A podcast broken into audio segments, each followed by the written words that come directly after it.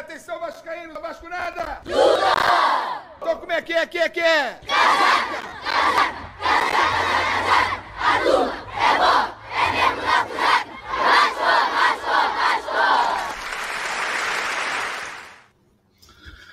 Boa noite, boa tarde, bom dia, boa madrugada.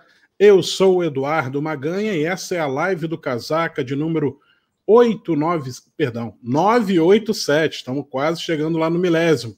987. Essa é a live do Casaca 987. Hoje é dia 14 de abril de 2021. Daqui a pouco Sérgio Frias vai reforçar essa live aqui. Faremos um bate-papo sobre a política do Vasco, sobre o futebol do Vasco. Eu, Eduardo Maganha e o Sérgio Frias, que já já entra aqui nessa live também. E eu, desde já, peço aquela ajuda aí para você nos ajudar. Né? Vamos, vamos é, aumentar essa audiência juntos, vamos?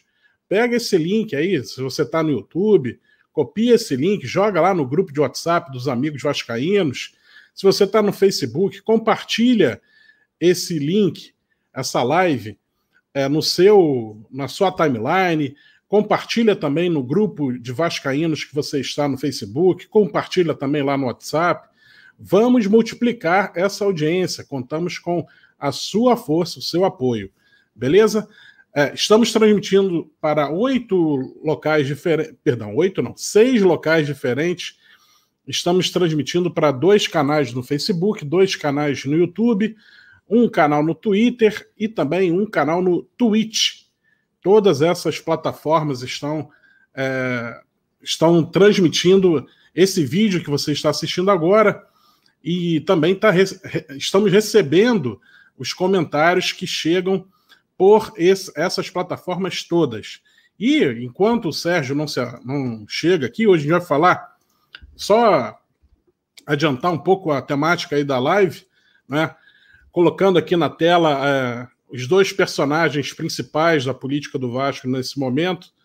Tá aí os roxo-amarelos, é, Jorge Salgado e o Osório, que é vice-presidente geral, primeiro vice-presidente geral do Vasco. E o Osório apareceu muito essa semana, deixou muito rabo de fora para apanhar, para tomar pisada, e a gente vai falar bastante sobre isso. Ele é, é, botou a cara para participar de um programa, é, chapa branca, né? Um, um, programa de chapa branca, não, chapa roxa amarela, digamos assim. E na entrevista, muito branda, por sinal, ele se enrolou, falou que já tinha pago as indenizações trabalhistas aos funcionários que foram demitidos, e no dia seguinte já foi desmentido por sindicato, por Ministério Público que mandou é, é, colocar novamente funcionários no quadro, no quadro de funcionários do Vasco, ou seja, mandou readmitir é, quase 200 funcionários no clube. É, ele também é o pivô aí dessa, dessa mal intencionada, esse conflito de interesses que é mudar, a, transferir a sede administrativa do Vasco é, de São Januário para um imóvel no centro. Olha que coincidência, o imóvel é dele. Né? O imóvel dele que está lá parado há oito meses, ele deve estar tá gastando horrores com condomínio, com IPTU, com luz, com água, cobranças fixas e cobranças de manutenção, né, que mensalmente estão mordendo a grana dele. Ele resolveu: não, eu sou uma pessoa é, muito bondosa né, e vou fazer um favor ao Vasco e vou é, transferir aqui a sede do Vasco sem cobrar aluguel. O Vasco só paga, só paga as despesas fixas, esses custos fixos de manutenção né, que, que eu tenho aqui, que eu tô, né, é, o imóvel está parado, né, então acho que ninguém vai alugar tão cedo, né, já que, já que a gente está no meio de uma pandemia e a tendência é as pessoas é, não utilizarem mais os escritórios no centro, adaptarem para modelos é, online, né, para as pessoas trabalharem de casa, home office, e, e o cara está com esse imóvel lá é, encalhado, né, tomando grana dele. E aí ele resolve botar o Vasco para pagar essa conta, como se o Vasco estivesse podendo gerar mais uma despesa mensal, né? Ele tão bondoso, né? Querendo entregar aí dois andares dele lá que estão parados, encalhados, digamos assim, né, para o Vasco arcar com essas despesas. É um brincalhão de marca maior. E ele também, é, e o Vasco também, a diretoria do Vasco, vem a público nessa no dia de hoje dizendo que não vai radicalizar contra a federação e vai baixar a cabecinha em relação à mudança da data do jogo que deram para acontecer hoje, né? E vai acontecer somente amanhã, o jogo Vasco e Flamengo pelo Campeonato Carioca. A Ferge Fla é, alterou o jogo que seria hoje para amanhã, para dar mais um dia de descanso aos pobres, é, cansadinhos, né? Jogadores do Flamengo que estavam jogando num domingo de manhã em Brasília. Olha, como, como onde já se viu no futebol brasileiro, carioca, alguém jogar no domingo de manhã e jogar também na quarta? Não, isso não pode. Temos que dar mais um dia de descanso para o coitadinho do Flamengo. Essa é a realidade, amigos.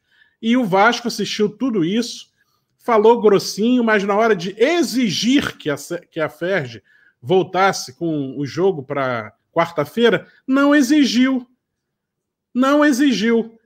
E aí, quando foi apertado, você vai exigir? Não, a gente vai aguardar o que a Ferge vai dizer. Amigo, a Ferge, nesse momento, está aqui, ó. Está aguardando o quê? Está aguardando a Ferge pegar a notinha de repúdio do, do Vasco, amassar, jogar na privada e apertar o botão de descarga. É isso que está esperando?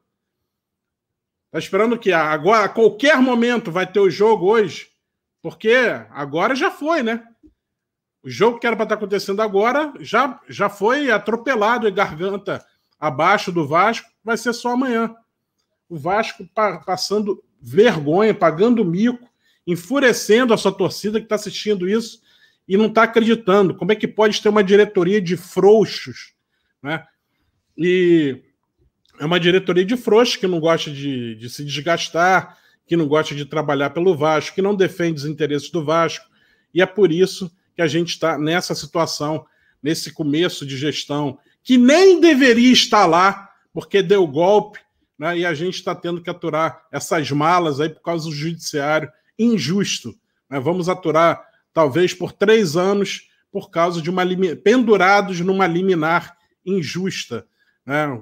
Provavelmente aí num, um, alguém que tinha um contato melhor lá entre desembargadores conseguiu se favorecer. Bom, eu vou colocar aqui algumas mensagens do chat, aguardando ainda o Sérgio Frias chegar. É, Sérgio Frias está muito atrasado, hein? Vou descontar do salário dele. Tá, tá igual o de Noel, tá atrasando muito.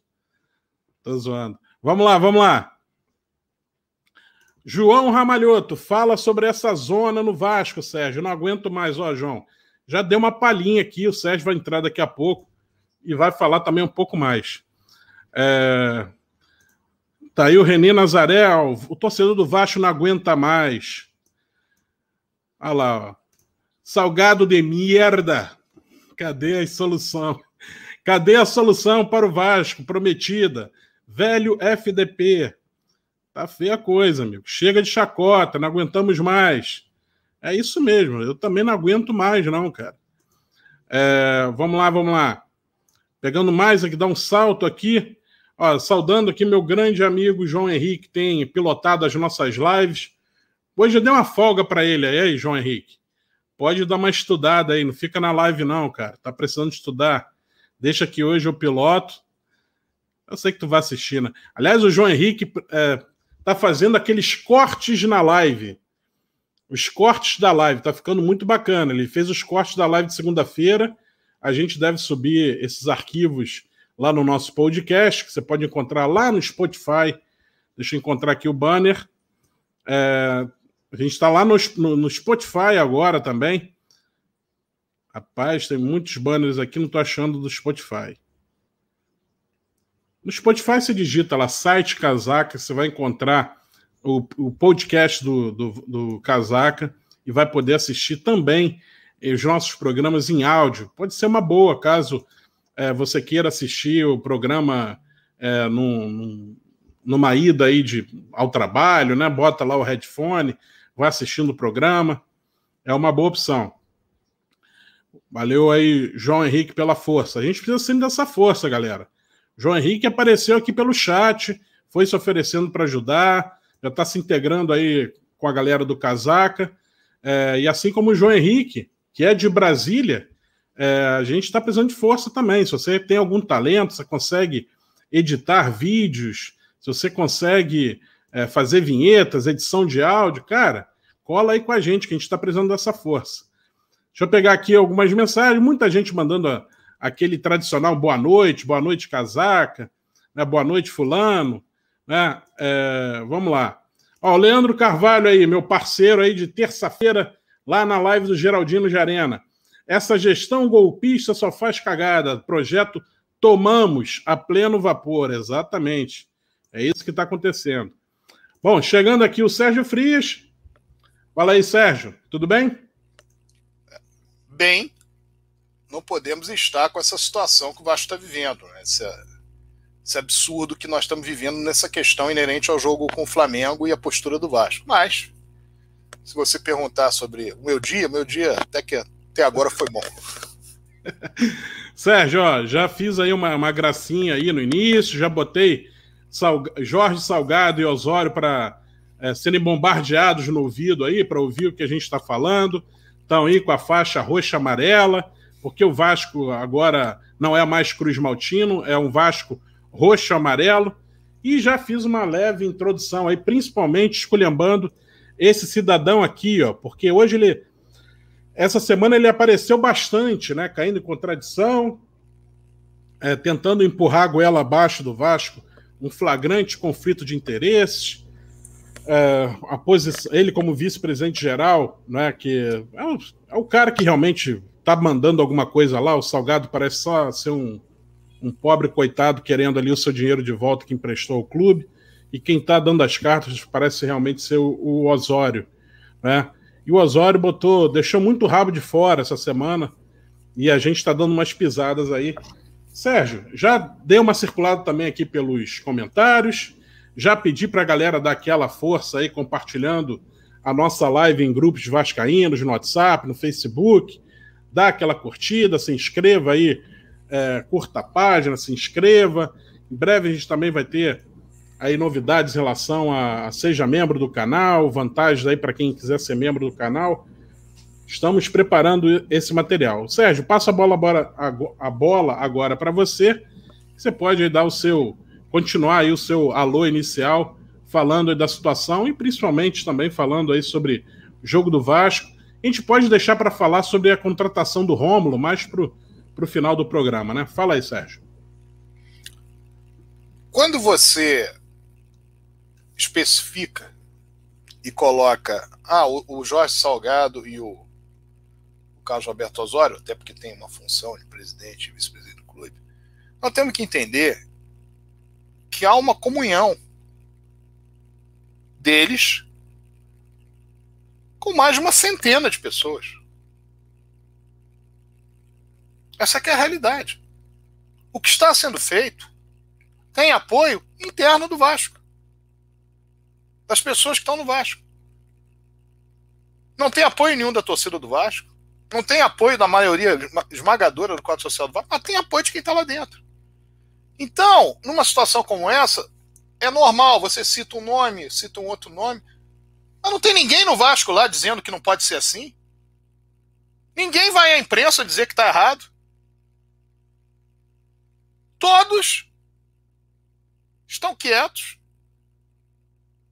quedaram-se silentes, e estão deixando que as coisas aconteçam dessa maneira, ou seja, estão todos favoráveis a isso.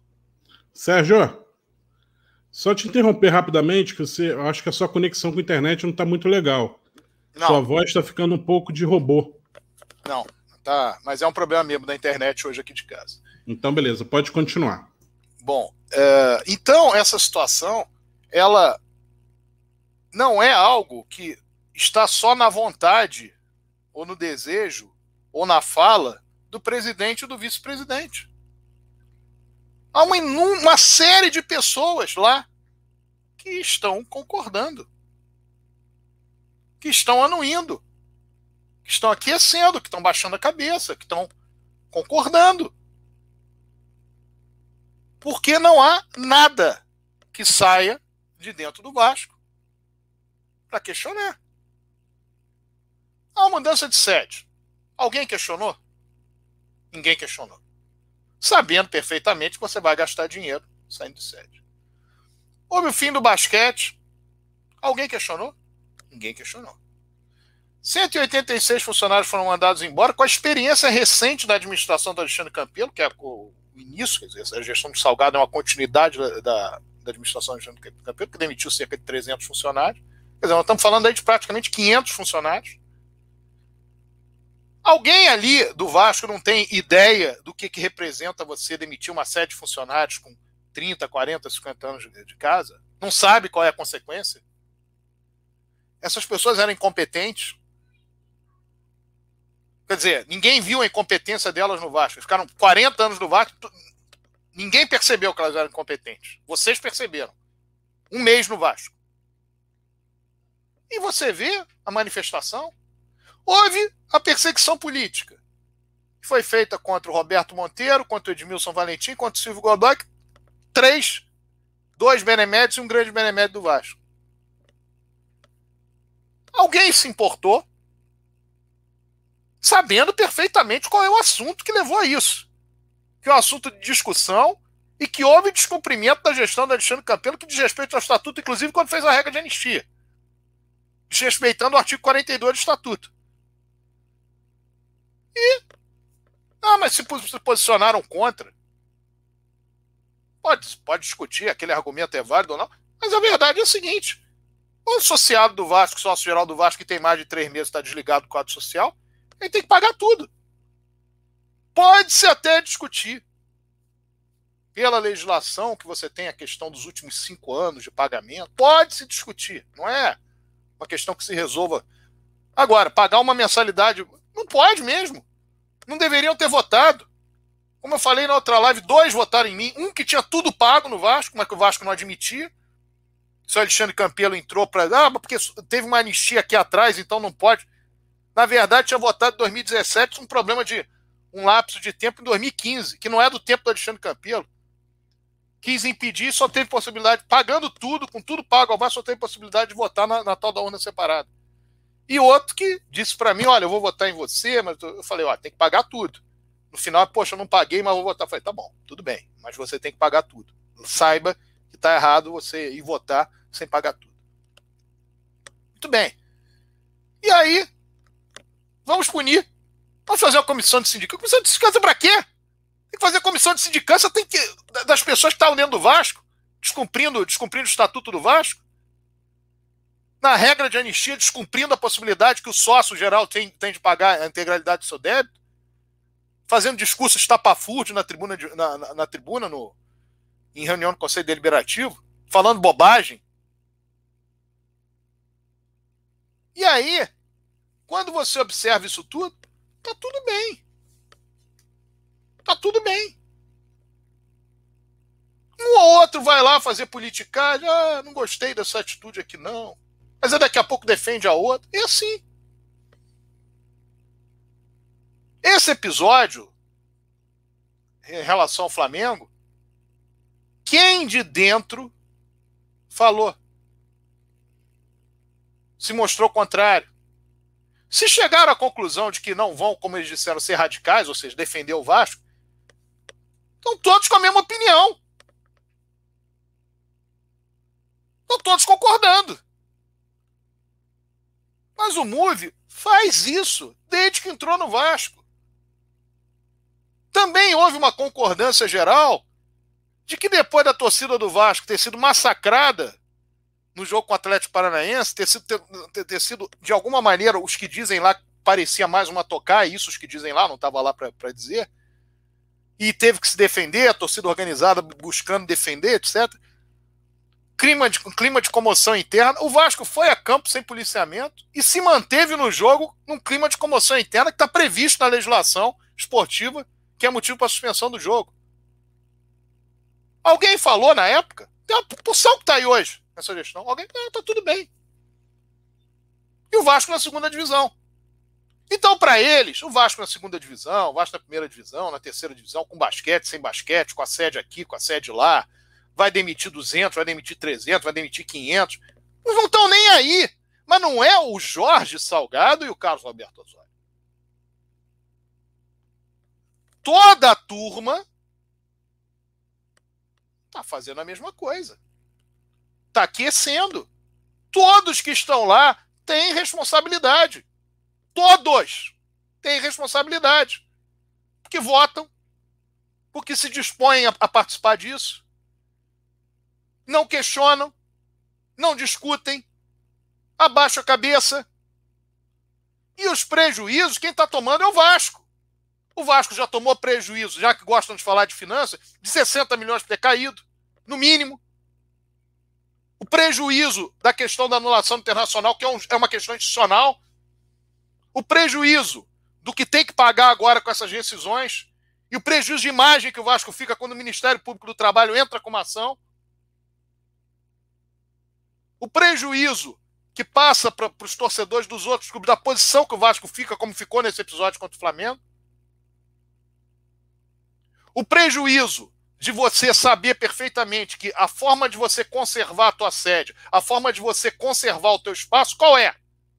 É a forma em que você está perto daquilo ali para poder tomar as medidas. E o que faz o Vasco? O Vasco vai para o centro da cidade. Mas alguém reclamou que estava indo para o centro da cidade? Quem está reclamando é a torcida, o quadro social. Não é de lá de dentro. Então, essas coisas, elas normalmente nós temos a tendência de colocar, ou tem-se a tendência, de colocar na conta de, evidentemente, aqueles que falam mais, aqueles que aparecem mais ou aqueles que têm cargos é, de, de maior grau no clube. Mas a verdade é que estão todos a favor. Ô, Sérgio. eu estou falando de mais de 100 pessoas que militam na política do Vasco. Estou falando de mais de 100 pessoas. Todas a favor. Diga, Magalhães. É, só uma ponderação para você ter uma ideia de como é que são as coisas. Você realmente está falando de algo é, que as pessoas não se, não, não, se ligam, tomam conhecimento do conflito de interesses, não, parece que não estão nem aí. E eu estava olhando ali pelo. Eu fiz umas postagens é, sobre esse assunto lá no Twitter, né? Meu Twitter está aí, ó, Maganha Vasco. Podem seguir lá tranquilamente, sigo de volta. E lá no Twitter eu vi uma, umas postagens do, do, sobre é, essa mudança, essa transferência da sede para o centro, e teve Vascaíno falando assim: por mim, se mudava até para Manhattan, só para fazer raiva em quem está reclamando aí, que está tirando de São Januário. É, é já está nesse nível. Os caras já não estão mais aí para o Vasco, não estão nem aí para os interesses do Vasco. Eles querem é fazer raivinha em quem está defendendo o Vasco, está defendendo os interesses do Vasco. É Mas mole? Isso aí é a turma, é a turma. Isso daí o Move faz desde 2008. Isso é, o, o, o, Move, o Move não muda. Pode mudar quem tá lá, mas é a mesma coisa. Eles fazem da mesma maneira. O que, que eles fazem? Você diz assim: o Vasco não pode perder o lado direito do Maracanã para o Fluminense. Aí eles dizem: isso não tem a menor importância. Aí o Vasco perde o lado direito do Maracanã.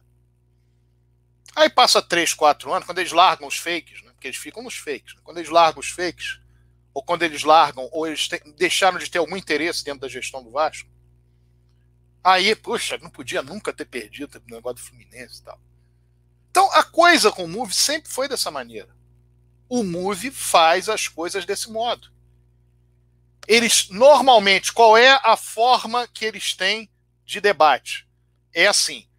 Isso aqui está sendo prejuízo para o Vasco. Eu não estou me sentindo prejudicado, não. Porque ele, independentemente de estar tá prejudicando o Vasco mesmo, ele fica assim, não, por mim está tudo certo. E as coisas vão acontecendo. Então, esse episódio que você falou, primeiro que o Twitter hoje é um. É o, é o, é o único ponto que o Move hoje tem alguma coisa. Ele vai para o Instagram, apanha. Vai para o YouTube, apanha. Tem ainda o Twitter, que o Twitter é aquela coisa, o discurso é raso, você fala em meia dúzia de, meia dúzia de palavras, aí esse discurso o cara coloca uma frase para ser engraçado, etc., e, e não, percebe o que está que que tá falando. Então nós temos que entender hoje, que essa forma de lidar com os problemas do Vasco, e daí que o Vasco jogou 34 partidas com o Flamengo e venceu 3? É a história daquele sujeito que já largou de mão, que quer que se dane que se tem algum interessezinho ali, o cara interno ele vai. Se, se a questão dele é pessoal, não é institucional, ele vai defender. Só que essa turma não entendeu que estão cada vez mais diminuindo. Isso fez sucesso em determinado momento e contra o Vasco, mas para dizer que estava indo contra o Eurico. O Eurico morreu. E o grande problema para essa turma hoje, que não consegue mudar, não evoluiu, faz as mesmas coisas a, a, a, dos últimos 12 anos, é que agora a torcida do Vasco ela está falando aquilo que o Eurico falava. Não mexam na Cruz de Malta. Vai mudar a sede administrativa, vai mudar por quê? Está trazendo prejuízo ao Vasco. Por que, que tem que acabar com o basquete? O que, que custava ter lá as crianças para jogar, para fazer, fazer os campeonatos de base, estarem frequentando São Januário? Que história é essa de fechar? Sabe por que está fechando a sede do, do calabouço?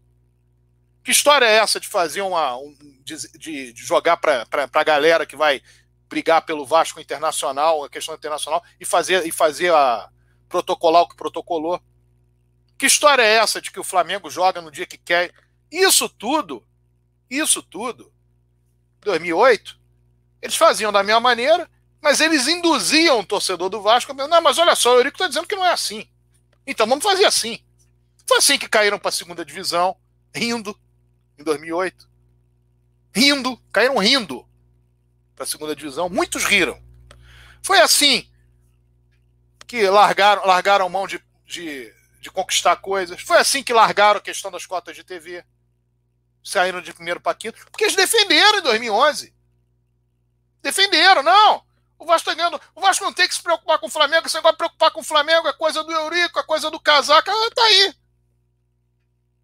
o adversário ganhando muito mais, você ganhando muito menos. Qual é a consequência? Agora, você acha que todos eram idiotas, não sabiam fazer conta? Não. A questão deles não é institucional.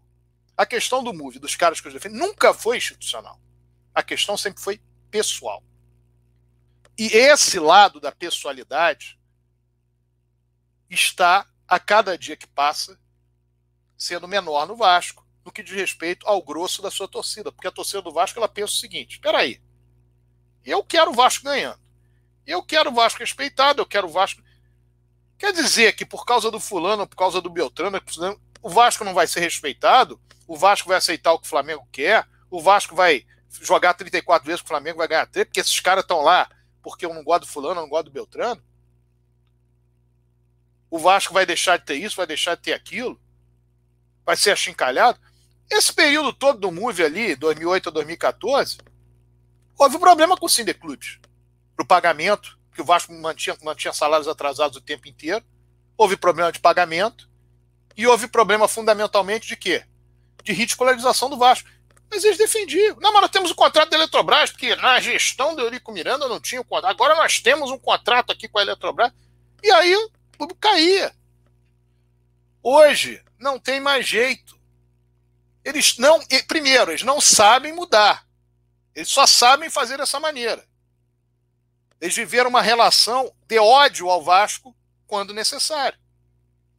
Se o Vasco estava sendo gerido pelo Eurico, então temos que torcer contra, temos que fazer alguma coisa para dar errado, temos que tentar sabotar. E agora não tem mais o Eurico. E a torcida do Vasco está sendo a representatividade daquilo que o Eurico representava no sentido de defesa do Vasco. E a única coisa que ainda os mantém com, alguma, com algum poder é o fato de que eles, na justiça, uma eleição que não ganharam, tiveram a oportunidade de gerir o Vasco até aqui. Que nós esperamos que em algum momento isso caia na justiça, pelo bem do Vasco. Não é por causa deles, não, porque eles são muito pequenos com relação ao Vasco. É por causa deles, não. Volto a falar, já falei isso 200 vezes. Se o Jorge Salgado tivesse ganho uma eleição no Vasco limpa, limpa no sentido de que foi dentro do estatuto, não é limpa que roubou voto, é limpa dentro do estatuto do Vasco. Cumprindo o estatuto do Vasco como deve ser cumprido. Não tinha problema nenhum. Penso diferente, não tinha problema nenhum.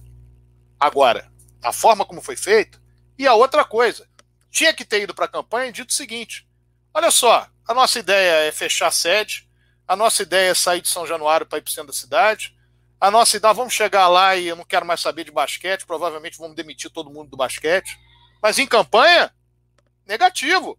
o basquete do Vasco vai crescer a beça conosco. Nós vamos resgatar isso, vamos resgatar aquilo. Pelo contrário, fizeram exatamente o contrário, só que não fizeram isso em campanha.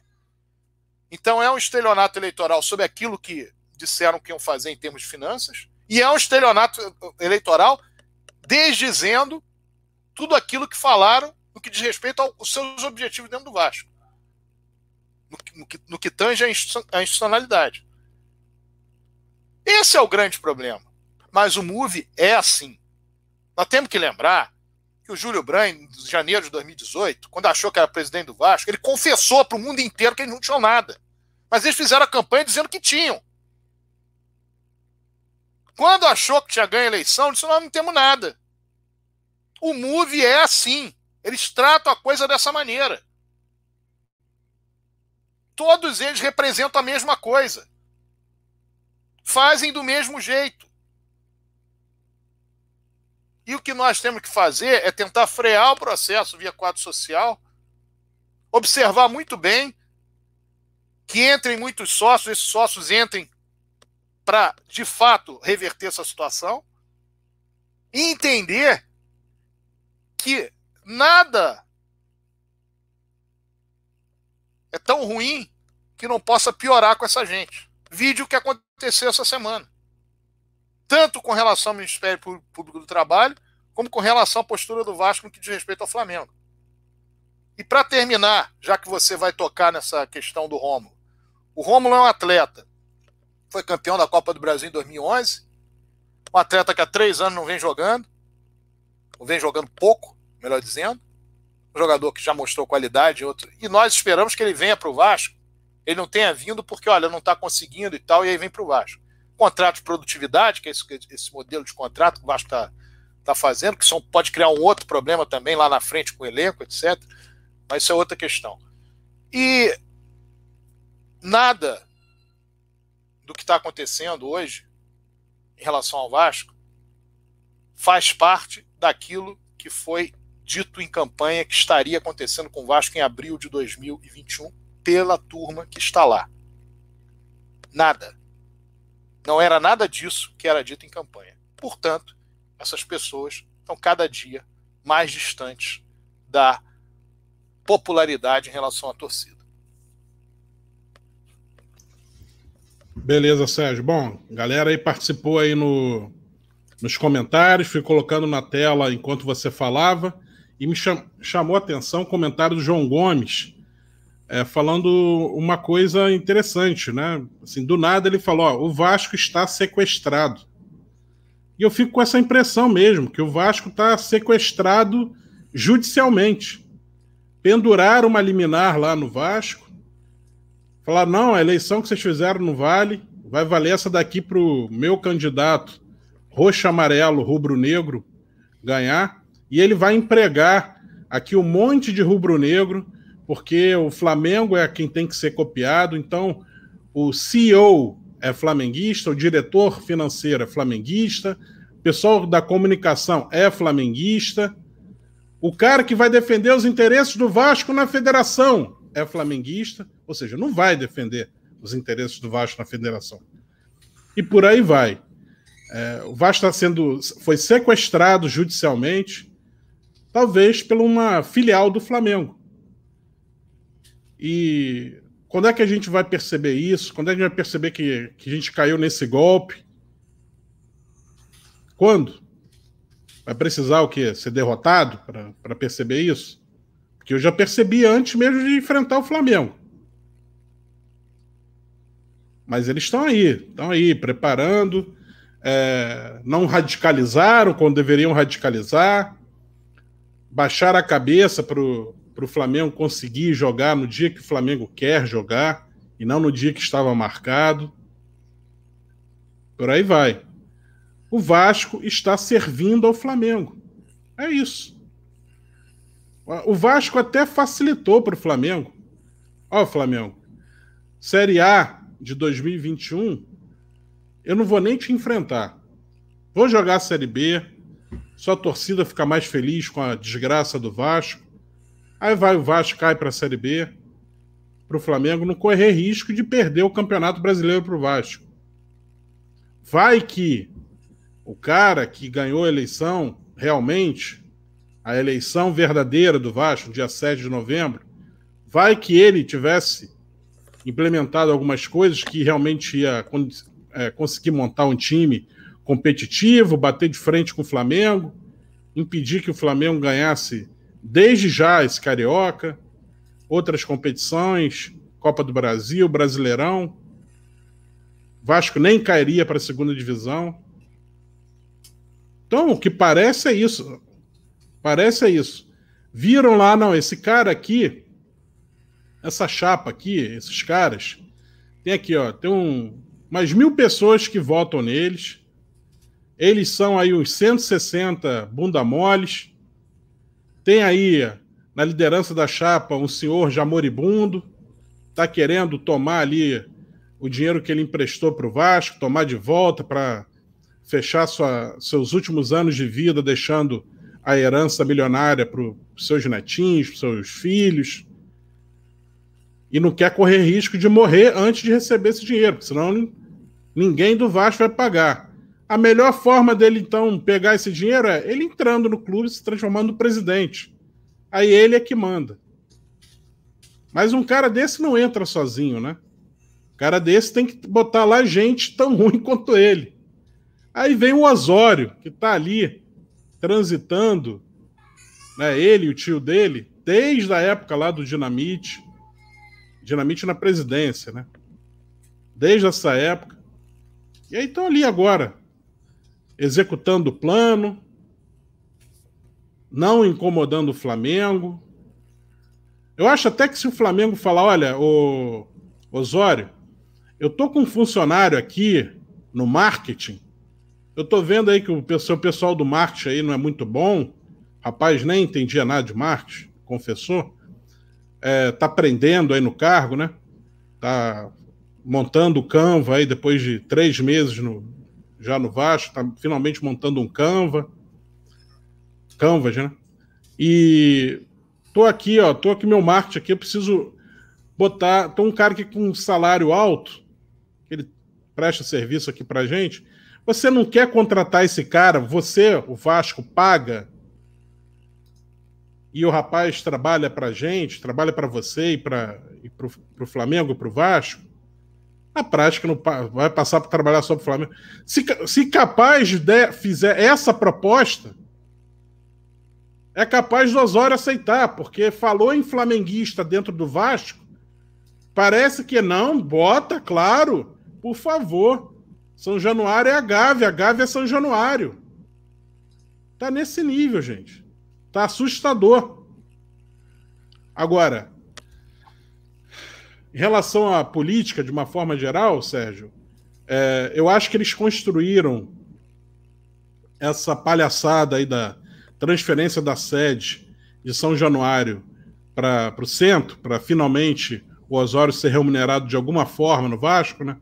Vai ser remunerado já o Vasco já pagando diretamente os custos lá do imóvel dele que está encalhado há oito meses e vai continuar encalhado por muito tempo já que não tem ninguém alugando salas de dois andares no centro do Rio. Tá todo mundo correndo para o modelo de home office. Então, o cara, para não ficar com aquele negócio encalhado lá, com custas mensais todo, ano, todo mês, o cara bota o Vasco para pagar. É a forma dele se remunerar no Vasco. Aí, beleza. Como é que fazem esse processo? Primeiro, como é que a gente vai fazer isso sem chamar a atenção da torcida e tal. Ah, vamos dizer que os poderes do clube autorizaram, né? E aí existe uma diretoria, uma vice-presidência, um departamento, sei lá, de integridade. E pasmem, o departamento de integridade recomendou a transferência lá. Ah, é isso mesmo, pode fazer. Ou seja, os caras criaram um departamento de integridade para deixar a boiada passar nas coisas que não são íntegras. Os caras criaram um departamento de integra integralidade para validar a sacanagem. Essa é a verdade. Eu, eu tive uma, uma, uma leitura desse grupo. O nome do grupo é, era Desenvolve Vasco, né? o, grupo, o grupo anterior, antes da, da campanha, Desenvolve Vasco. E eu me lembro de uma nota que eles publicaram uma vez, dizendo: não, nós aqui somos pessoas, somos pais de família, somos sócios do Vasco. Eu quero saber o seguinte: tem algum grupo político que as pessoas não são pais de família, não são apaixonados no Vasco? Você ter que dizer isso numa nota, isso é muito estranho. Então você ter um, como você disse, uma vice-presidência de integridade, é como se você dissesse, não, eu tenho que, que. Parece que é alguma coisa que você não acredita, porque você tem que colocar em nota. Você tem que fazer uma nota para dizer que você, olha, eu sou pessoas, pais de família, são pessoas. Você tem que acreditar naquilo. Parece que você tem que, olha, tem que afirmar isso. E aí, quando você vai, vou fazendo. E aquilo que você está falando, não adianta você fazer o. É, é a história do vice-presidente de controladoria. Não, agora o Vasco tem um vice-presidente de controladoria, indicado pelo Salgado, que era o Adriano Mendes. Aí o vice-presidente de controladoria, o Vasco não paga 10 meses no Profute. Ele está controlando o quê? Mas tá lá, vice-presidente de controladoria. Agora Aí, é financeiro, né? Então, quer dizer, não, as coisas, elas, elas são feitas, parece que você precisa tentar passar para o outro para te dar credibilidade, você tenta passar credibilidade dizendo: olha, eu sou muito bom, viu? Eu não sei se vocês sabem, mas eu sou uma pessoa muito séria, eu sou muito honesto. Que babaquice é essa? Ou você está dizendo que todos os outros grupos não são, ou você está querendo autoafirmar uma coisa que é pressuposto para você militar. Então, a grande questão que nós temos hoje, em relação a isso, é também da ordem do não entendimento dessas pessoas de que a forma como elas tentam simbolizar, seja no nome, num nome, seja num, num discurso, ela na verdade é uma projeção da insegurança completa que se tem. Para isso você precisa ficar afirmando. Você está dentro do Vasco, está vendo que não está pagando Profut, tal, não fala nada, ou, então está numa vice-presidência de controladoria e não está controlando nada, aí você tem que, você tem que colocar algo, não, mas eu sou uma pessoa muito séria. Sou... Por quê? Porque você não está conseguindo se, seguro, se sentir seguro para fazer aquilo. Você tem que entrar com um departamento de integridade para tentar dizer que você busca integridade no Vasco. Aí você faz o que fez com os funcionários. As pessoas não entenderam que isso não dá mais certo. As pessoas não entenderam que isso não engana mais ninguém. Vai ter lá meia dúzia de jornalismo que estão, jornalistas que estão lá acoplados, ou que detestam o Vasco, ou que querem ver o Vasco bem abaixo do Flamengo, vão estar tá batendo palma e acabou. Acabou. Não dá para ficar enganando as pessoas do jeito que esse pessoal está imaginando que está enganando. E eles têm uma sensação de que eles estão fazendo isso, está tudo bem, porque não tem torcida no estádio. Porque nós estamos numa situação absolutamente anômala de uma pandemia em que as pessoas não interagem. Só interagem virtualmente. Nós temos hoje no Vasco um gerente de futebol que ninguém do Vasco conhecia veio indicado de um terceiro estranho ao clube, no que diz respeito à gestão.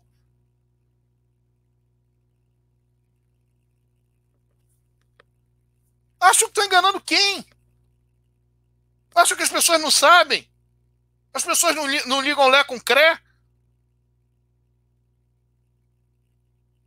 Acham que as pessoas não perceberam tudo o que está acontecendo.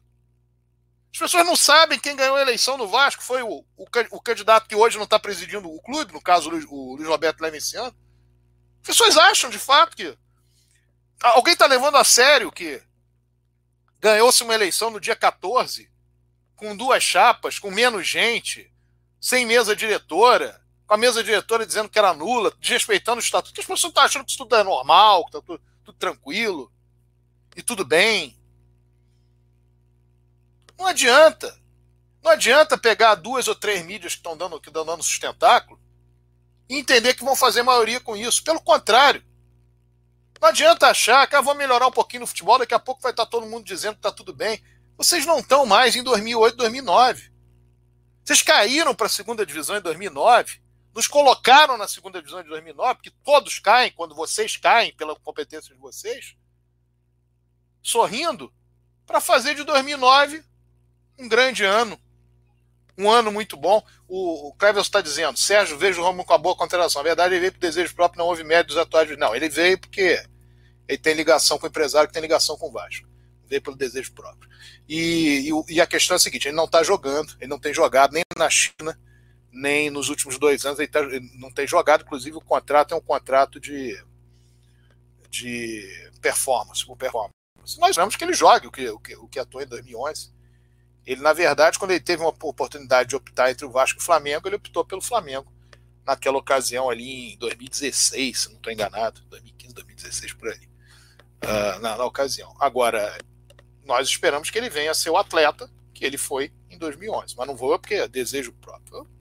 Teve oportunidade, o empresário tem ligação com, com a direção do Vasco, botou o jogador lá. Essa que é a verdade. Porque senão, é desejo próprio, ele deveria ter o desejo próprio em 2016, quando tinha entre Vasco e Flamengo. Ele nunca tinha jogado no Flamengo. Isso é bem simples. Mas nós esperamos, de fato, que ele possa jogar, possa ser o jogador que ele foi entre 2010 e 2012 no Vasco. Uh, bom, ele foi expulso de lá. Não, não, é Rômulo, não. Ele tá falando, ó, conheci um vascaíno que trabalhava na base dos Mulambos. Aí descobriram e ele foi expulso de lá. Mas Esse o Flamengo é o sempre tratou assim. O Flamengo, o Flamengo é. sempre tratou de, de, olha, não tem nada, não tem lugar aqui para sempre foi assim. Aí o Cleverson foi. completa. No Vasco, eles trabalham normalmente. No Vasco, acho que eles têm até preferência para trabalhar. Essa do, do cara, do, do advogado flamengueiro, ser o cara que vai defender os interesses do Vasco na federação, isso é. Não, e tem outro problema. Ele tá esse, esse advogado ele representa o Vasco, se não me engano, ele representa o Cruzeiro. Em confirmando essa informação, não sei se essa informação é verídica. Em, em confirmando essa informação, que ele representa os dois clubes, uma pendência, uma pendenga Vasco Cruzeiro, o que, é que vai acontecer? Se é verdadeiro, é verdadeiro essa. Agora o grande problema é o seguinte: houve reunião lá do arbitral, houve reunião. O Vasco não manda representante, manda remunerado, não tá nem aí para nada. Ele, o Vasco tá caindo no conto que o Move criou de que o Campeonato Carioca não vale nada. Só que esse negócio do Campeonato Carioca não vale nada, o Flamengo tá ganhando um atrás do outro. E você fica repetindo que não tá ganhando nada e o Flamengo ganhando. Flamengo é. E tem prêmio, e tem visibilidade de marca, e tem tudo isso. O Vasco, quando ganhou o campeonato 2015, 2016, eu já falei sobre isso. O Vasco implodiu a tal da primeira liga, que diziam que ia acabar com o campeonato carioca, porque o Flamengo foi o primeiro a dizer: opa, o Vasco vai ganhar aqui 2016, botou time misto para jogar na primeira liga quando tinha jogo no campeonato carioca. Só que esse discurso, o Move acredita no próprio discurso. Ele vai falando, vai falando, vai falando, vai falando, vai falando, vai falando, vai falando tem que menosprezar para poder dizer que, olha só, tô chegando agora e não ganha nada, que não sei o quê. Tem que menosprezar os títulos que o Vasco ganha. E aí, 10 campeonatos de move. Se o Vasco não ganhar o Flamengo agora, em 10 o Vasco não ganhou nenhum.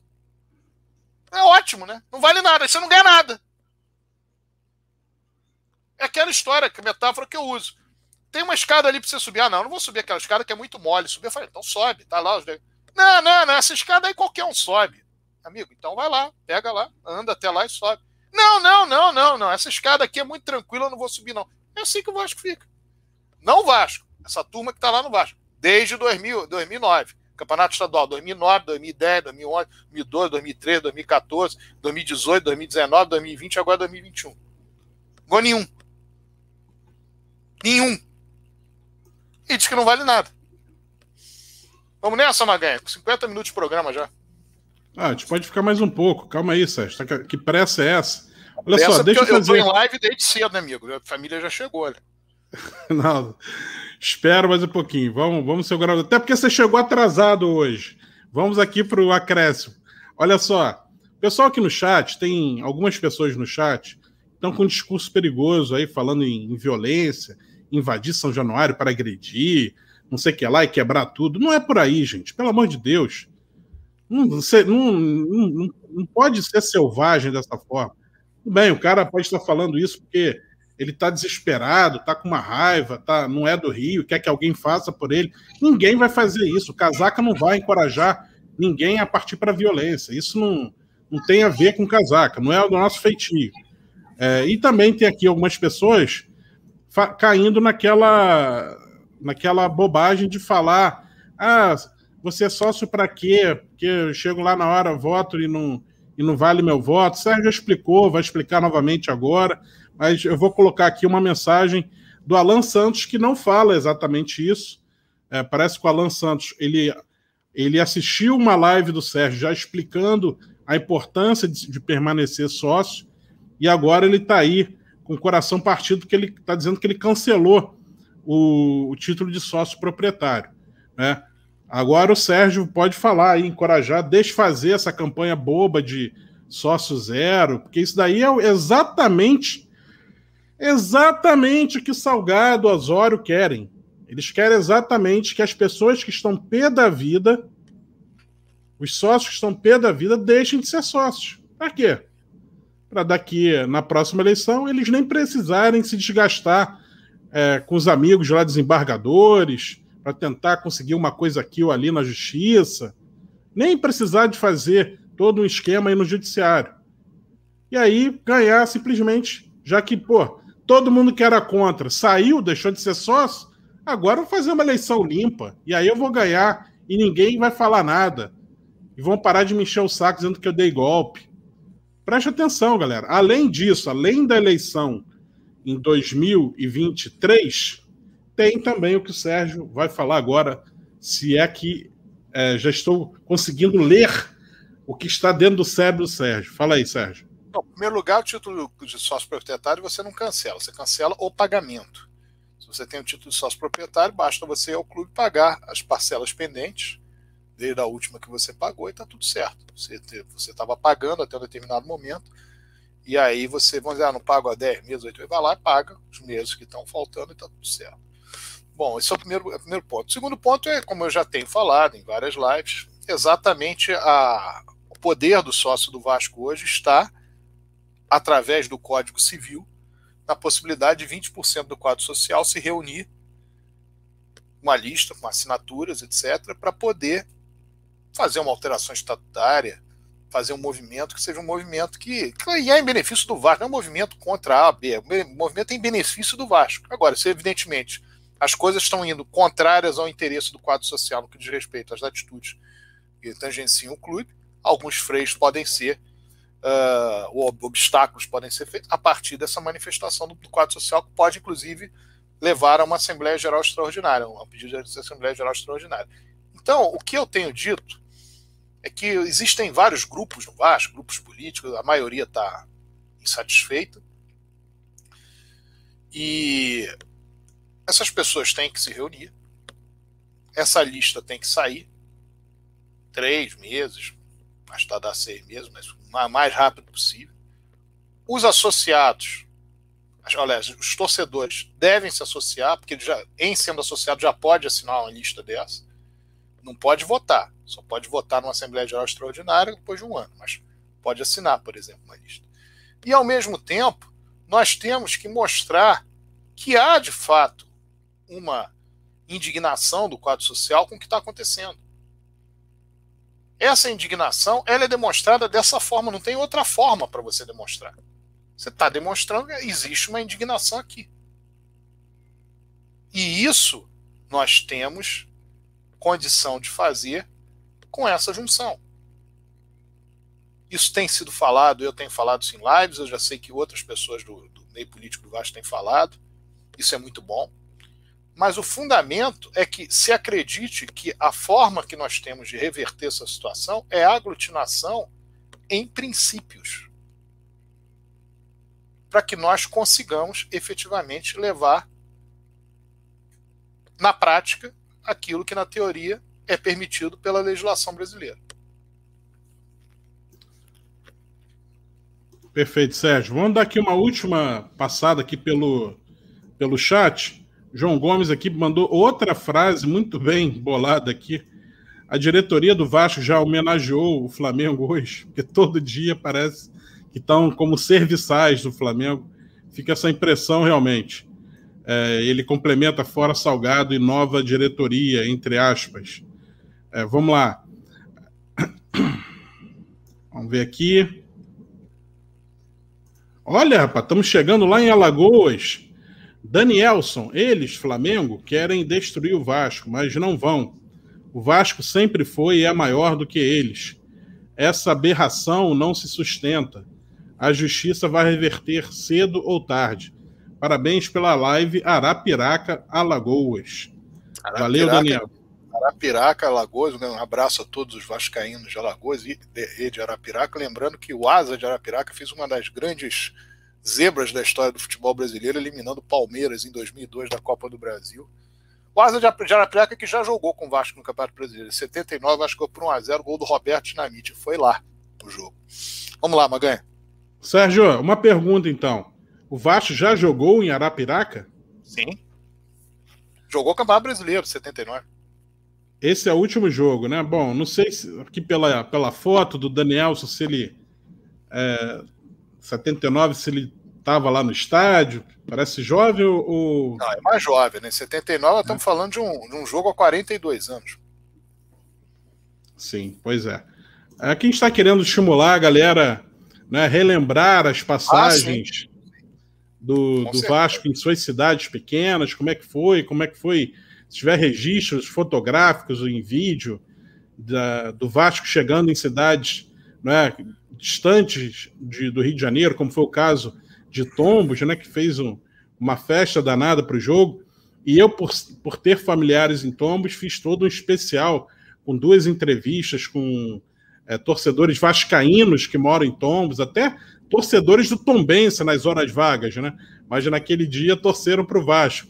E, e a gente estava querendo fazer isso, é, abranger isso a, também com outras cidades do Brasil, por onde o Vasco já jogou.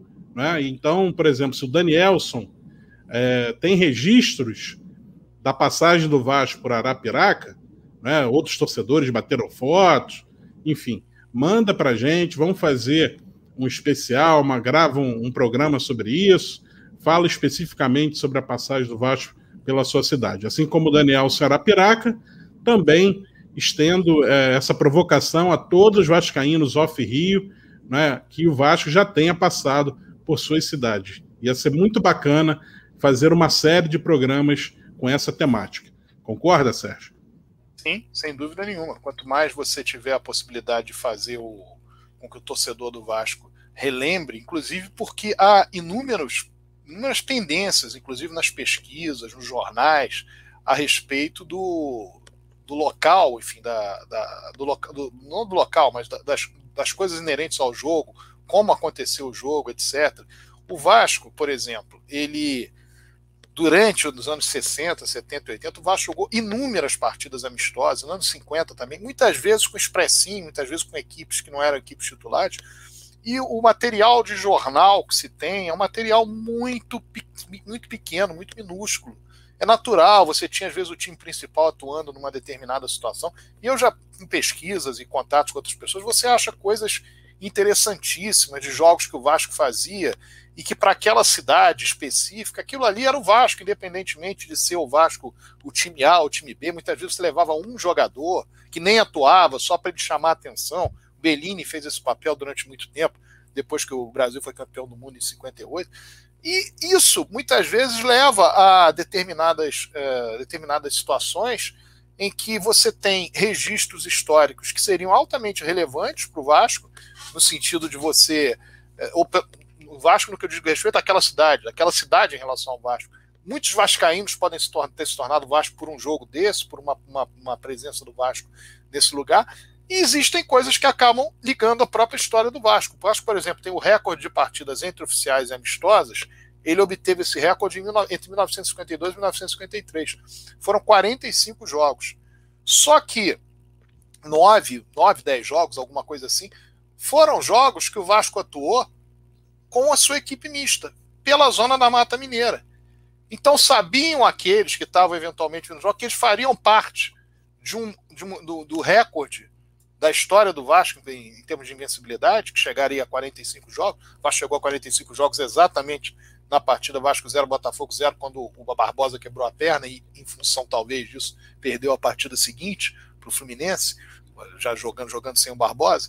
E na, na ocasião, aquilo ali teve um peso. O primeiro jogo do Vasco com o Tom Bense foi nesse período, foi em 1953.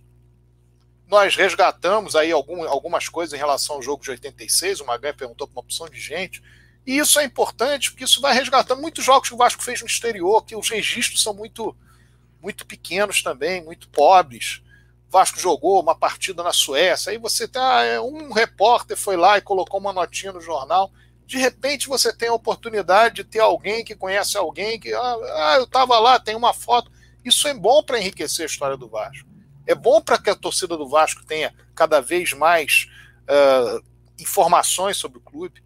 Enfim, é algo extremamente agradável para o Vasco o crescimento da sua história a partir da, da possibilidade dos seus torcedores falarem sobre jogos que foram testemunha ou que souberam de dados relevantes sobre ele e que fizeram parte da, da, da própria história futebolística do clube. Isso aí, Sérgio, aqui, ó, o Coelhão da Colina Atacante brinquedo, é, então brinquedo. É brinquedo? Brinquedo. Hein? Brinquedo. Brinquedo. Brinquedo. O, ah, foi um, um jogo... Nzinho ali. É, o, Ele é do Vasco, Piauí, né? O Vasco jogou com Picos em 1998, na Copa do Brasil. A primeira partida foi 1 a 1 e o Brinquedo jogou bem nesse jogo. E, começou, e chegou-se a aventar hipóteses que o Vasco traria para atuar. E o segundo jogo aqui no Rio de Janeiro, eu tive a oportunidade nesse jogo o Vasco ganhou por 8 a 0 e mandou quatro bolas na trave. Quer dizer, foi um, um passeio completo. Um o Vasco brincou. O Vasco brincou com o time do brinquedo. E aí, no caso, evidentemente que o nome do brinquedo ficou, virou uma brincadeira dentro do Vasco. Mas de fato ele teve essa. teve, teve esse nome. A possibilidade dele em 1998 chegar a vir disputar pela primeira partida, pela partida de ida, que aconteceu lá no Piauí contra o Picos e foi um a um. Aqui, ó, o Rodolfo Santos, São José dos Campos, São Paulo. É Vasco, muito Vasco. Sérgio, o Vasco já esteve em São José? Basquete, copinha? Olha, existem dois jogos do Vasco contra São José. Um deles, em 1979, quando, aliás, o Vasco jogou duas vezes com São José em 1979, não tem mas um deles é fundamental no sentido de você ter um. Eu, inclusive, já mandei uma, uma mensagem para um dos torcedores do São José, um daqueles torcedores que tem site. O Vasco ele emprestou o Zé Mário, aquele meio-campo que foi campeão carioca em 77, por o São José em 79. Por uma questão, numa briga que o Zé Mário teve com o Carlos Frona na época, que era o treinador, e depois o Vasco acabou trazendo o Zé Mário de volta, viu a besteira que tinha feito e tal. Mas eu, o Vasco jogou contra o São José, perdeu para o São José, e o melhor jogador em campo foi o Zé Mário. Mas o, o, o que tem de informação desse jogo é muito pouco. É um exemplo. Houve um jogo em 77 também contra o São José, que era o Zé Mário era do Vasco, também tem muito pouca informação. E tem um jogo também na década de 80, eu tô, não gosto de falar sem ter certeza. Esse de 77, 79, com certeza. Então, você, por exemplo, que está em São José, busca saber. Tem um jornal da cidade, uma biblioteca na, na cidade de São José, que ó, aqui esse jornal ele falava sobre, sobre o, o time do São José, etc. Você vai achar coisas interessantes que os jornais do Rio, por exemplo, não publicaram. E aí você pode passar para o casaco. Olha aqui, eu tenho toda, todos os dados aqui, tem uma foto do jogo, tem como é que foi o gol, etc. Enfim, e pronto, você está fazendo, aumentando o saber do torcedores do Vasco em relação a isso. No caso, uh, especificamente falando do São José. São José que foi vice-campeão paulista em 1989, derrotando o Corinthians na semifinal em São José, vencendo, perdeu por 2 a 0 no Morumbi, depois venceu por 3 a 0 entre tempo normal e prorrogação. Se não me engano, o Donizete jogava no, no São José. O São José tinha um, tinha um jogador chamado Donizete. Beleza, aqui, Sérgio. Só, então vamos caminhando aqui para o desfecho. Uma mensagem interessante aqui do Carlos Eduardo Duarte. O Vasco anunciou que o contrato do Rômulo existe uma cláusula, teve um errinho aí de digitação dele, de rescisão em caso de contusão? Foi uma pergunta. Acho difícil que a legislação trabalhista permita esse tipo de dispositivo. Talvez não seja deve, isso que, que o Sérgio Frias falou que. Mas não deve ser isso, Maga. Não deve ser você se contunde, talvez por uma questão de estar o atleta não estar 100%, aí você tem, olha, se você for comprovado aqui, isso é uma coisa. Agora você não, o atleta está 100%. Aí ele se contunde, bom, agora que se dane. Aí você vai, evidentemente, ter problemas A não ser que você queira modificar, modificar o comportamento, jogar para o INSS. Aí como é que você vai fazer? Tem um atleta tem um salário, não sei como é. Eu não sei como é que o Vasco fez o contrato. Você pode, em tese, jogar para o INSS. Só que você tem um salário que é de tal monta, não é o INSS que vai cobrir esse salário. Agora, eu não vi o contrato. Essas coisas, quando a gente começa a falar, é importante que você tenha acesso ao material, porque senão começa um disse-me-disse. Nós temos, por exemplo, hoje um disse-me-disse com relação a essa questão lá do, do escritório lá da, lá da Praça 15. Esse escritório, em algum momento, ele foi do Zé Carlos Osório, que não é o Carlos Osório, é o tio dele. Em algum momento ele foi, foi do Zé Carlos Osório. Se o Zé Carlos Osório cedeu esse, esse escritório, ele hoje é do Carlos, isso é outra coisa. Mas em algum momento ele foi. Nos anos 90 ele era. Então, nós levamos em consideração, porque sai uma coisa na mídia, alguém diz uma coisa, alguém diz outra coisa, de repente não é do, do, do caso Osório, de repente é do tio dele. Não estou dizendo que ah, é do tio dele, então tá tudo bem, então pode pagar o IPTU. Não é isso que eu estou falando. Estou falando o seguinte, que as informações elas vêm muitas vezes truncadas. Então, nós temos que também ter uma, uma certa, um certo cuidado, porque eu não sei qual foi o tipo de agora voltando para o caso do Romo, eu não sei qual foi o tipo de contrato que foi feito. Ah, é um contrato de produtividade. O que, que quer dizer isso? Em tese, isso aí já foi feito inúmeras vezes. Você vai jogar, se você joga, você recebe, se você joga um número de partidas, você recebe, é outra coisa. Eu não sei se foi feito dessa maneira. Teria que ver com o empresário do atleta, com a direção do Vasco, com o departamento jurídico do Vasco. O que eu estou vendo é que essa história de produtividade, produtividade, produtividade, produtividade, o objetivo é o quê? Não gastar dinheiro. Tá bom mas você precisa ter comprometimento dos atletas. Você precisa, então você tem que trazer uma situação dos atletas entenderem que o Vasco está, de alguma, de alguma maneira, bancando-os emocionalmente, estruturalmente. Se o Vasco começa a ter nos atletas só uma questão de, olha, uma, uma certa distância, no sentido de, olha, eu estou querendo fazer isso para não perder dinheiro, você muitas vezes você não consegue agregar para você obter campanhas, você obter sucesso. Isso é um problema muito sério que você tem. Vamos lá, nosso Yuri Menezes, um abraço a você, Yuri. Se já, se já não bastasse, temos CEO, médico e advogado, temos também mais um rubro-negro na direção do departamento financeiro do clube. Esse é o retrato do Vasco, moderno e profissional na visão roxa. Lembrando sempre que é roxa e amarela, essa visão aí, os dois estão absolutamente abraçados. Volto a falar, por uma questão de poder, de briga por poder, pode vir uma crítica aqui, outra ali, mas o fundamento dos dois é mais ou menos o mesmo. E pensam mais ou menos da mesma maneira e não, não, não por qualquer outro motivo, se juntaram aí para dar esse golpe institucional no Vasco no que diz respeito ao não respeito do estatuto do clube. Aqui, ó, o Antônio Reis, ó, meu pai foi jogador do Expressinho nos anos 50. Diga Ele o nome do seu pai, pelo Brasil cara, todo. Para eu poder falar, diga o nome do seu pai, como seu pai era, era conhecido como, como atleta do Vasco.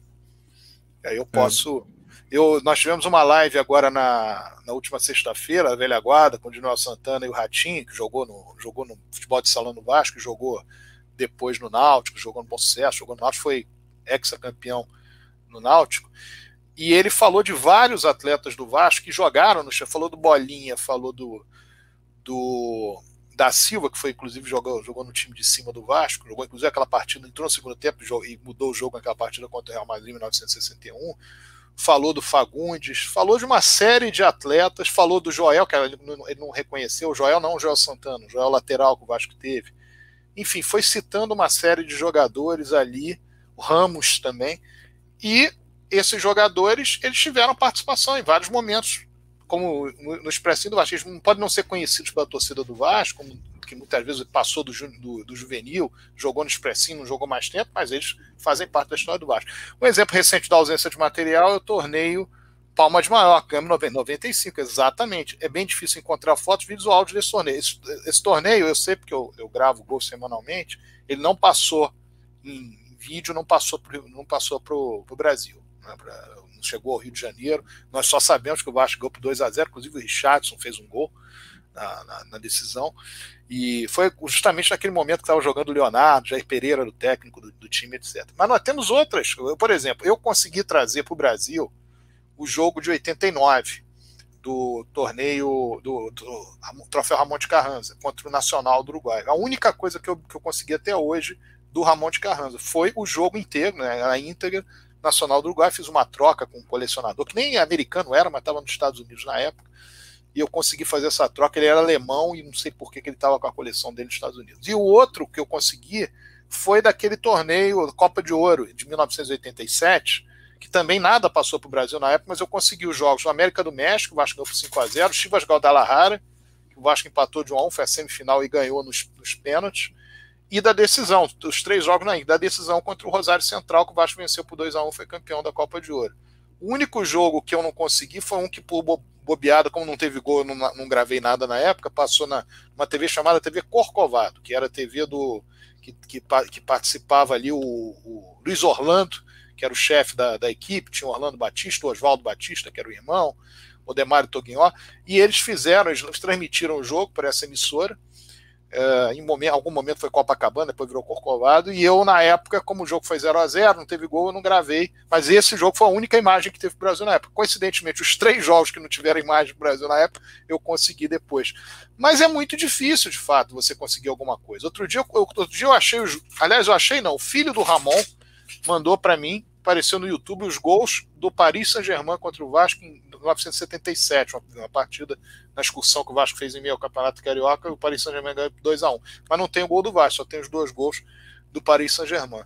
Enfim, é, é, o que eu entendo é que as pessoas devem de fato buscar, devem de fato, seja imagem audiovisual, seja imagem, caso audiovisual, seja foto, seja, seja matéria de jornal, e trazer, trazer para nós, trazer para o público, colocar isso, orgulhosamente, o Vasco passou na sua cidade, ou o Vasco, você eventualmente é o torcedor do Vasco que está morando fora, você busca saber, puxa, aqui na Suécia, aqui pô, em Estocolmo, o Vasco jogou, e aí eu tenho, consegui uma, uma foto aqui, e é isso. Vamos fazendo isso para reavivar a memória do, dos jogos do Vasco, a memória, a, a memória esportiva do clube. Val Barros, boa noite, Sérgio Feliz Maganha. Eu tive o prazer de ver o Vasco jogar aqui em Campina Grande por duas vezes contra Campinense e contra o 13. Tem que dizer agora quais foram os anos. Né? Jogou algumas vezes. Né? O Campinense jogou, no, jogou por 1x0 na Série B de 2009, gol de pênalti na ocasião. Aliás, o Vasco perdeu um pênalti, fez um gol de pênalti. O 13 da Paraíba várias vezes. O 13 da Paraíba teve o jogo com o Thales, fez, fez, foi o dono do jogo na Copa do Brasil também, em 2013.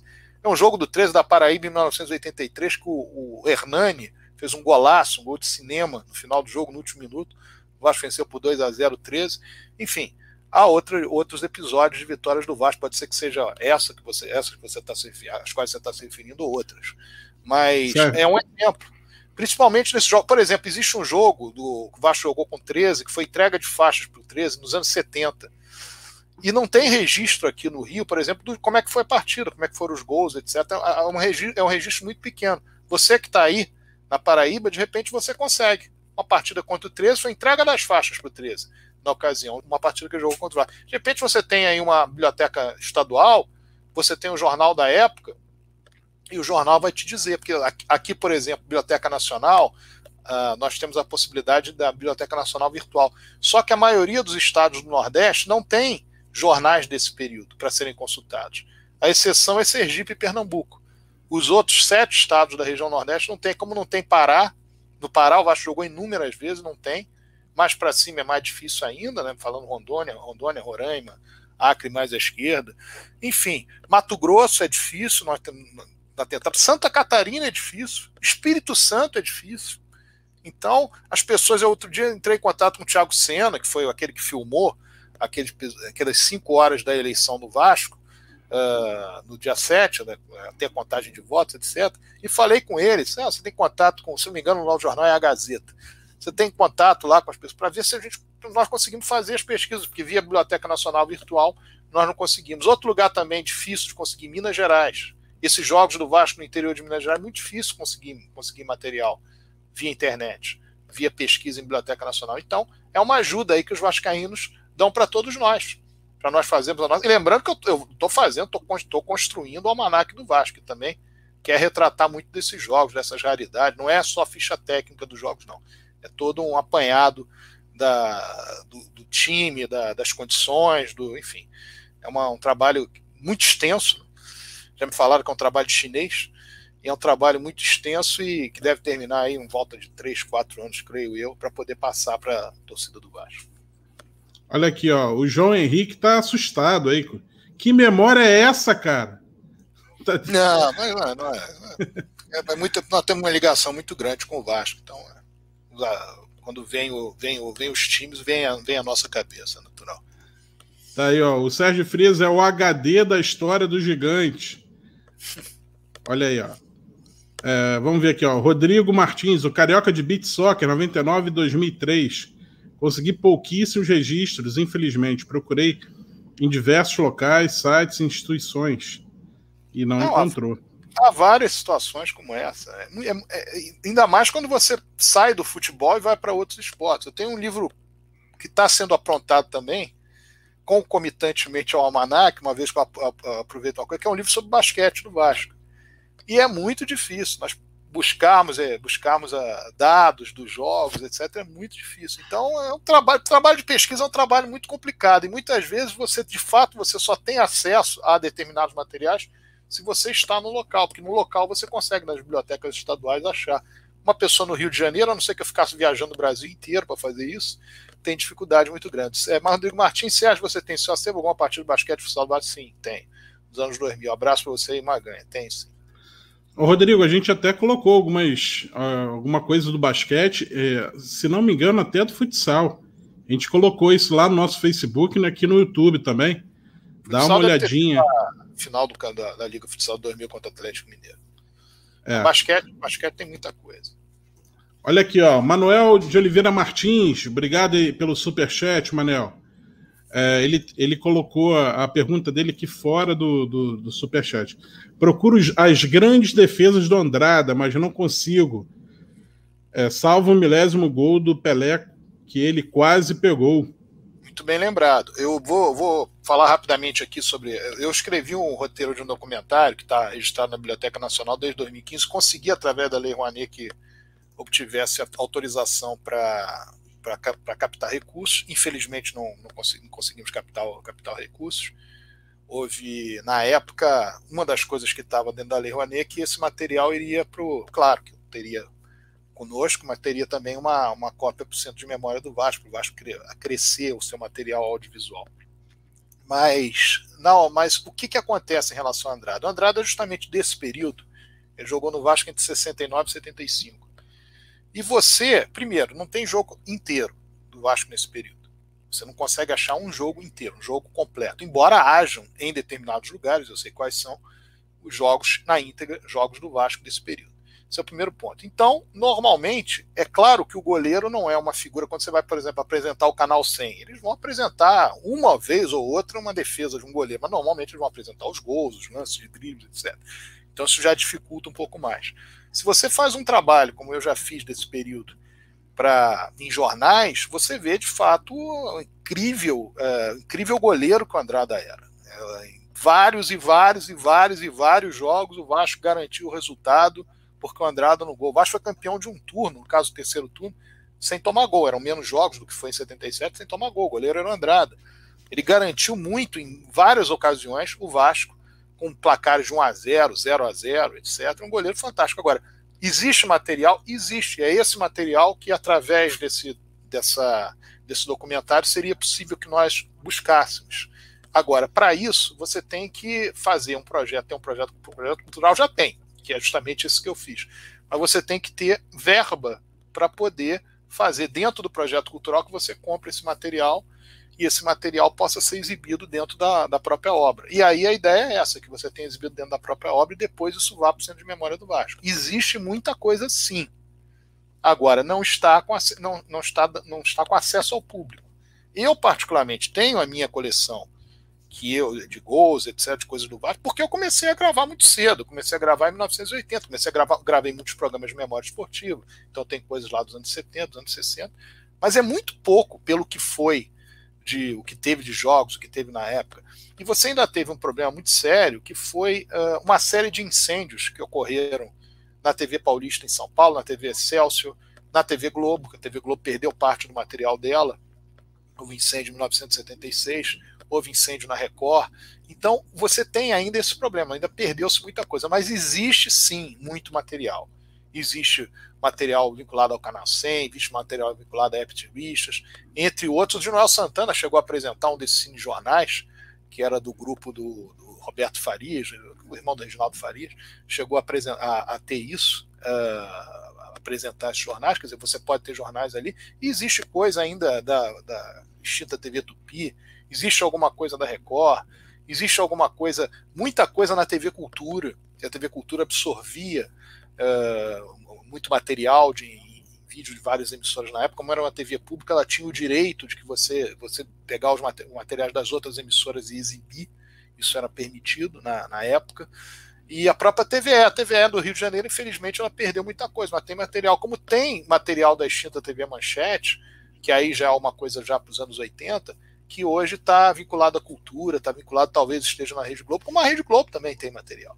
A Bandeirantes tem material. Então, tudo isso precisa ser visto dentro de um projeto que você consiga isso. Você tem muita coisa para pegar do Vasco, muitos jogadores do Vasco que estão vivos, que muitas vezes chegam, puxa, você não tem aquele gol. Eu sei qual é o gol, sei qual foi o jogo, mas e sei que está em alguma dessas emissoras, mas você não consegue ter acesso. Para se ter uma ideia, rapidinho aqui, que eu já estou me estendendo, para se ter uma ideia, no centenário do Curitiba, em 2009, um rapaz que era ligado à direção do Curitiba me perguntou se eu vendia material. Eu falei, não, eu não vendo material, eu, eu não tenho nenhuma, nenhuma intenção de venda de material. Eu troco material, você tem alguma coisa legal, eu troco. E aí ele falou, poxa, eu queria que você coisas do Curitiba, porque eu gravava os gols todos, eu gravava, tinha manhã fazendo baixo, mas gravava os gols de todos os times. Aí eu disse para ele o seguinte: existe um material na Cinemateca de Curitiba que tem lá uma série de coisas que me interessam, do futebol carioca e especificamente do Vasco também. E aí ele, poxa, beleza e tal, foi lá para tentar buscar para fazer essa troca. Era uma coisa do centenário do Curitiba, não conseguiu fazer. Há uma dificuldade muito grande de você obter, de você obter esse tipo de material. E aí você vê raridades, coisas que o torcedor do Vasco nunca viu e que estão presas ali numa, numa lógica, né? Nessa lógica de que, olha, mas tem aqui, só posso liberar se for num projeto cultural, se, enfim, se for por um determinado valor, vai pagar tanto por minuto, e assim nós temos que conseguir verba para poder que esse projeto cultural dá certo e nós temos esse material para passarmos aí para o público vascaíno e também para o próprio Centro de Memória do Clube. Edmilson Lopes, Sérgio, seu Instagram me leva aos tempos de alegria com o nosso Vasco. Inclusive, eu estou em falta dois dias, mas vou, vou, voltar a colocar um golzinho hoje no Instagram. Um golzinho, não. O gol do Vasco é sempre golão, né? Um golão hoje no Instagram. E dentro do possível tenho feito isso. Ó, tá aí o Instagram do Sérgio Frias, é Sérgio Edu Frias. Sérgio Edu Frias lá no Instagram. E realmente é um show de bola aqui no Instagram, lá com é, quase diariamente, quando o Sérgio está publicando, gols e golaços do Vasco para você conferir e matar saudade. É, tem aqui uma, outras mensagens, Sérgio, eu acho que vale a pena colocar. O, o Antônio Reis falou lá quem era o pai dele, lembra? Ele falou que o pai dele era do Expressinho. Uhum. Aqui, ó. O nome dele Sei. era Antônio, mesmo, e tinha o apelido de Danilinho. Eu tenho nas porque minhas era parecido com, com o Danilo Alvim, fazia o meio de campo com isso. o Ledo, é isso? Iedo. Tenho várias fotos dele no Vasco naquela época. Antônio, manda pra gente, por favor. Mas eu, eu, eu anoto, é, o meu caro Antônio Reis, eu anoto como Antônio mesmo. Nas minhas, nas minhas anotações eu coloco como Antônio mesmo. Sim, jogou várias partidas. Várias, várias partidas. Bem lembrado. Não sabia que era seu pai, tá de parabéns aí, o pai. Jogou muito tempo aí naquela, naquele, no expressinho do Vasco. E você lembrou do Iedo. O Iedo, inclusive, fez parte daquele time Vasco e Santos, quando o Vasco fez o combinado com o Santos, que disputou aquele em 1957 contra Flamengo, Belenenses, um torneio do Morumbi, que, que não foi um torneio inacabado, o Iedo jogava nessa equipe, porque o Vasco tinha um time que estava excursionando, etc., e alguns jogadores ficaram. E o Iedo jogava nesse time. Legal, Antônio. Ó, se você puder, de alguma forma, entrar em contato com a gente aí pelo, pelo WhatsApp, a gente tem aquele grupo de WhatsApp que a gente costuma divulgar aqui, ó. É, deixa eu colocar aqui, ó. Novidades aí do Casaca pelo WhatsApp, Casaca Informa, um grupo informativo. Se você entrar nesse grupo, Antônio, você vai ver que um dos administradores sou eu. Aí você me chama no privado, a gente vai conversando aí para trocar essas informações. De repente a gente produz aí um artigo é, sobre uma matéria especial aí sobre o seu pai. Ia ser muito bacana isso.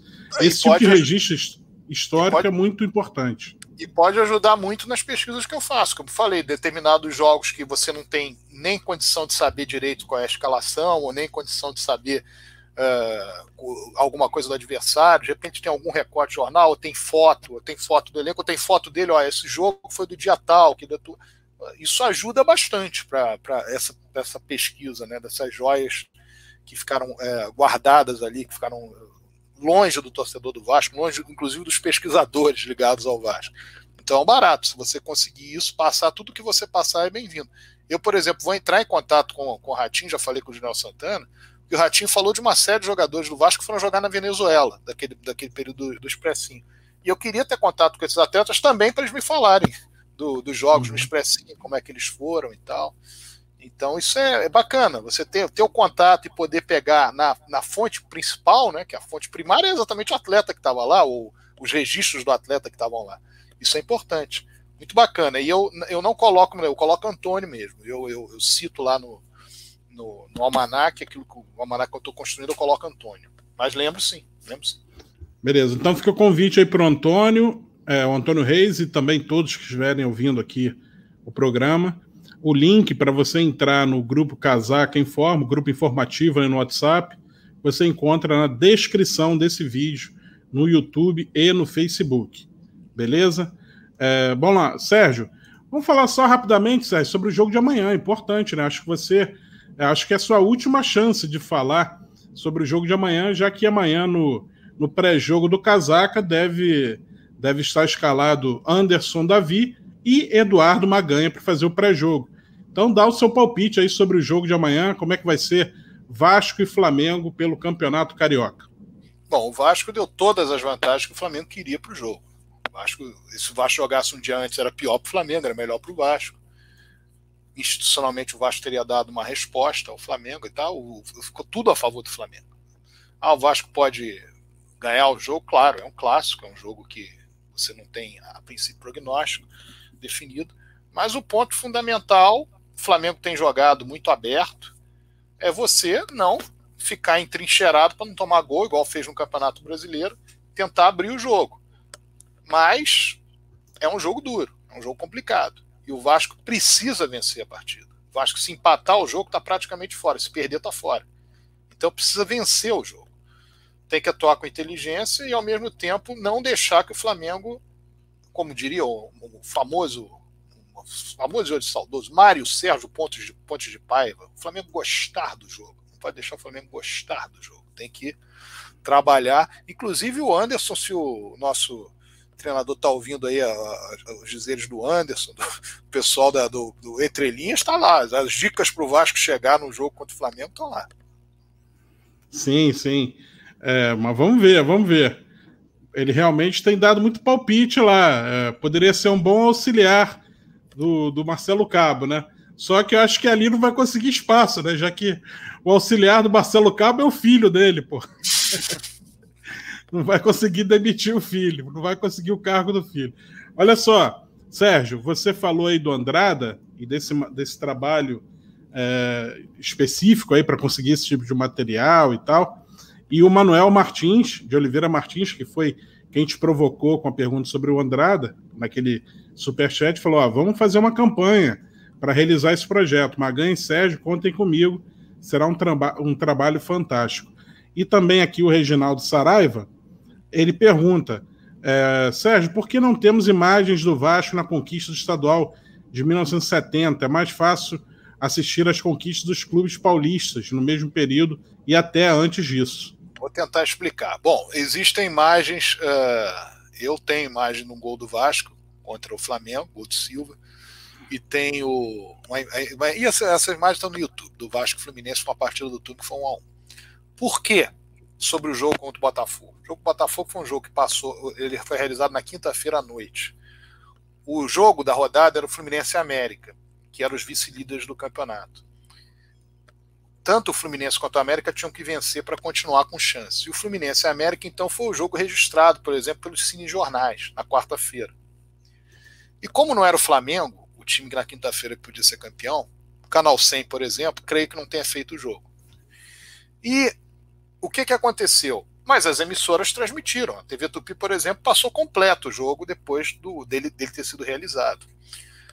A questão é que esse material, 1970, 1971, até, até ali, meados de 1970, do futebol do Rio, algumas emissoras que acabaram não guardaram. A Rede Globo perdeu com incêndio, perdeu muita coisa.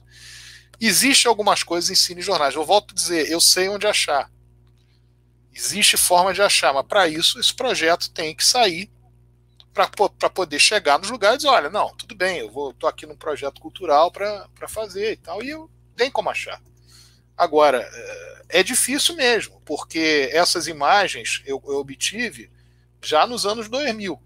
Essas, é, essas poucas imagens que eu obtive do, dos jogos. Existe é, alguns locais que tem de fato essa imagem. O que, que Ah, o Acho 2 a 0 é o, é é o, é o placar. Volto a falar, se esse projeto for se nós conseguirmos, né, no caso, o que é muito difícil, porque é muito caro, esse projeto ser aprovado, é um projeto de 2 milhões de reais, é um negócio. Por isso que nós não conseguimos na época. Se fosse 100 mil reais, aí a gente conseguiria com patrocínios. É, é uma coisa muito cara.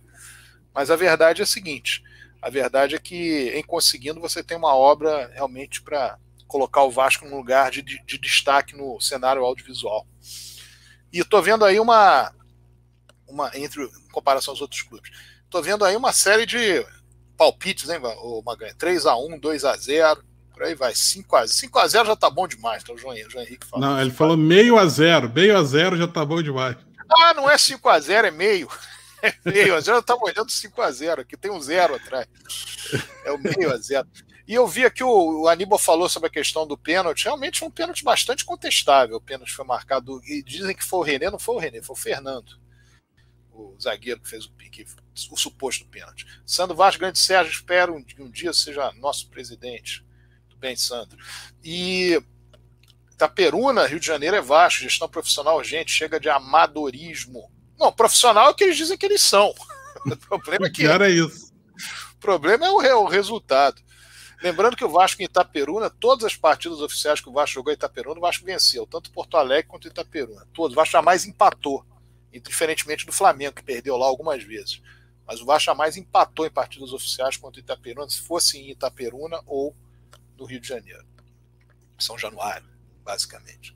Amigo Lais, o problema é jogar contra 15, 16, ah, Bandeirense. É um problema sistemático em jogos contra o Flamengo.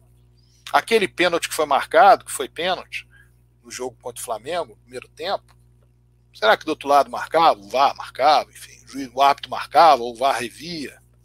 É sempre uma, uma discussão, porque no jogo do turno o Diego era para ter sido expulso e não foi. Né? Vamos lá.